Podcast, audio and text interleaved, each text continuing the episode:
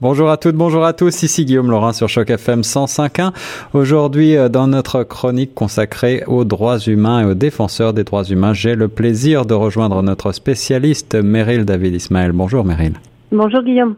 Alors le 22 mars dernier, Meryl, c'était la journée mondiale de l'eau et cette année dans le cadre du lancement de la décennie internationale d'action sur l'eau pour le développement durable, c'est une jeune Canadienne, Automne Pelletier, qui a été invitée à prendre la parole à l'Assemblée mm. générale des Nations Unies et tu as voulu euh, nous souligner ce point. À New York, la jeune fille âgée seulement de 13 ans et originaire de l'île de Manitoulin en Ontario a euh, notamment exhorté les représentants de 193 États membres à protéger l'eau, faisant écho en cela au discours du secrétaire général de l'ONU, Antonio Guterres, qui avait déclaré que d'ici 2050, un quart de la population mondiale vivrait dans un pays en manque d'eau douce mm. de façon chronique ou récurrente.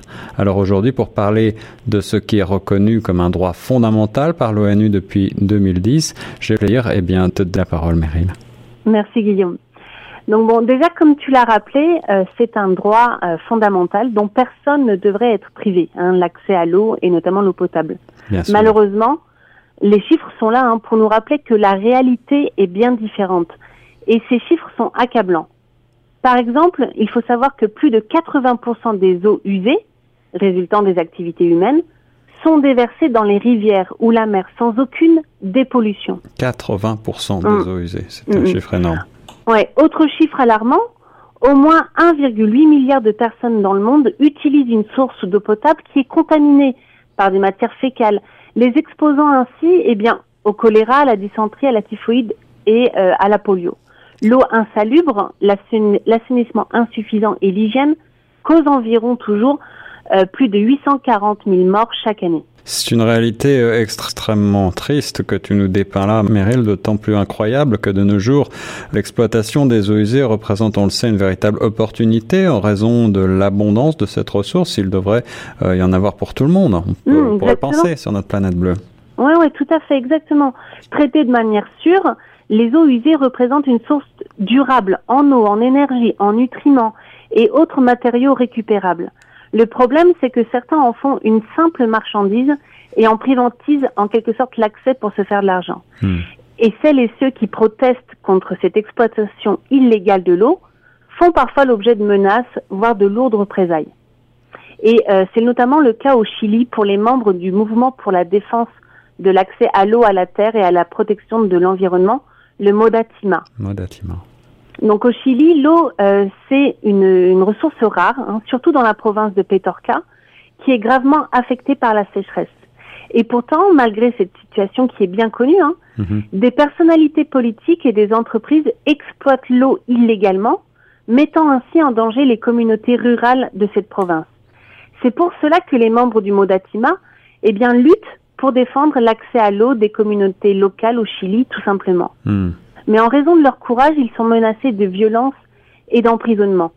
Alors ça, c'est tout à fait incroyable. Si je comprends bien, les autorités n'aident pas ou ne protègent pas ces militants. Oui, c'est même tout le contraire, puisque elles utilisent la justice pour essayer de les faire taire, justement. C'est le cas, par exemple, de leur porte-parole, Rodrigo Mundaca, qui a par le passé risqué la prison et fait actuellement l'objet de menaces de mort et d'agressions physiques. En 2012, euh, Rodrigo Mundaca a commencé à dénoncer l'exploitation illégale de l'eau par des personnalités politiques et des entreprises dans la région. Les autorités eh bien, ont riposté en engageant quatre procédures pénales contre lui. Il a déjà été condamné à 61 jours de prison à l'issue de l'une de ces procédures. Et j'imagine que le cas de Rodrigo Mundaca n'est malheureusement pas isolé. Oui, tout à fait. L'Amérique latine, c'est même la région du monde la plus dangereuse pour les défenseurs des droits humains qui travaillent sur ces enjeux de territoire, de terre ou d'environnement.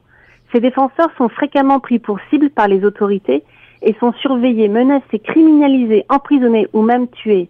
En raison de leur action courageuse ces dernières années, les menaces et les attaques contre Rodrigo et aussi les autres membres du Modatima ont été récurrentes. Et même en mars 2015, quelqu'un euh, a agressé physiquement Rodrigo. Hmm. Mais ces courageux militants, ils se battent pour, qui se battent hein, pour les autres, hein, luttent sans relâche et refusent d'abandonner. Et en dépit des obstacles, ils continuent donc à se battre pour le droit à l'eau. Bravo à eux. Alors ça donne vraiment envie de s'engager à leur côté. Comment peut-on aider, Meryl, ces combattants dans cette recherche de protection de l'eau dans leur pays? Eh bien, euh, il est possible de soutenir Rodrigo Mundaca en exigeant du gouvernement chilien qu'il protège ses défenseurs des droits humains. Donc Amnesty International a lancé une pétition à ce sujet qui appelle le ministre de l'Intérieur et de la Sécurité publique, Mario Fernandez Baeza, mhm. à ouvrir une enquête sur ces menaces de mort et à fournir aux défenseurs des droits humains eh bien, la protection dont ils ont besoin, à garantir leur sécurité. Une autre action possible, c'est d'écrire directement euh, un message de soutien à Rodrigo Mundaca en lui envoyant une lettre, une, donc une lettre hein, par la poste, et puis vous lui dites que vous soutenez entièrement dans son combat pour le droit à l'accès à l'eau. Euh, et encore une fois, hein, ces messages, ça donne beaucoup d'espoir euh, eh bien, à ces défenseurs des droits humains.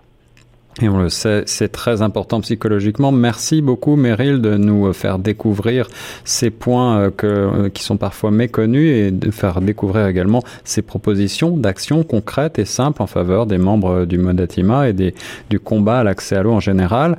Une pétition et l'adresse de Rodrigo mm. euh, Mondaka, seront disponibles donc sur le, sur le site internet de Choc FM. Et aussi, je mettrai également sur le site de Choc FM le, le Life Saver du mois de mars qui est consacré ce mois-ci à l'avocate thaïlandaise Sirikan Charoen Siri, euh, une avocate qui défend régulièrement des clients qui sont soumis à des investigations et sont poursuivis pour avoir défendu pacifiquement les droits fondamentaux garantis par le droit international. Et euh, cette avocate, elle fait partie hein, des, euh, des, membres de premier plan de la société civile thaïlandaise, mais elle a été inculpée récemment de trahison et violation d'une interdiction de rassemblement politique de plus de quatre personnes et risque actuellement 15 ans d'emprisonnement. Et euh, c'est très clair hein, que ces chefs d'inculpation, ils ont été prononcés en lien avec son travail d'avocate. Hmm. Et c'est le cas malheureusement de d'autres défenseurs des droits humains euh, œuvrant pour la justice en Thaïlande, qui font eux aussi l'objet de poursuites pénales et de, de harcèlement. Donc son cas n'est malheureusement pas isolé, mais on peut agir pour elle.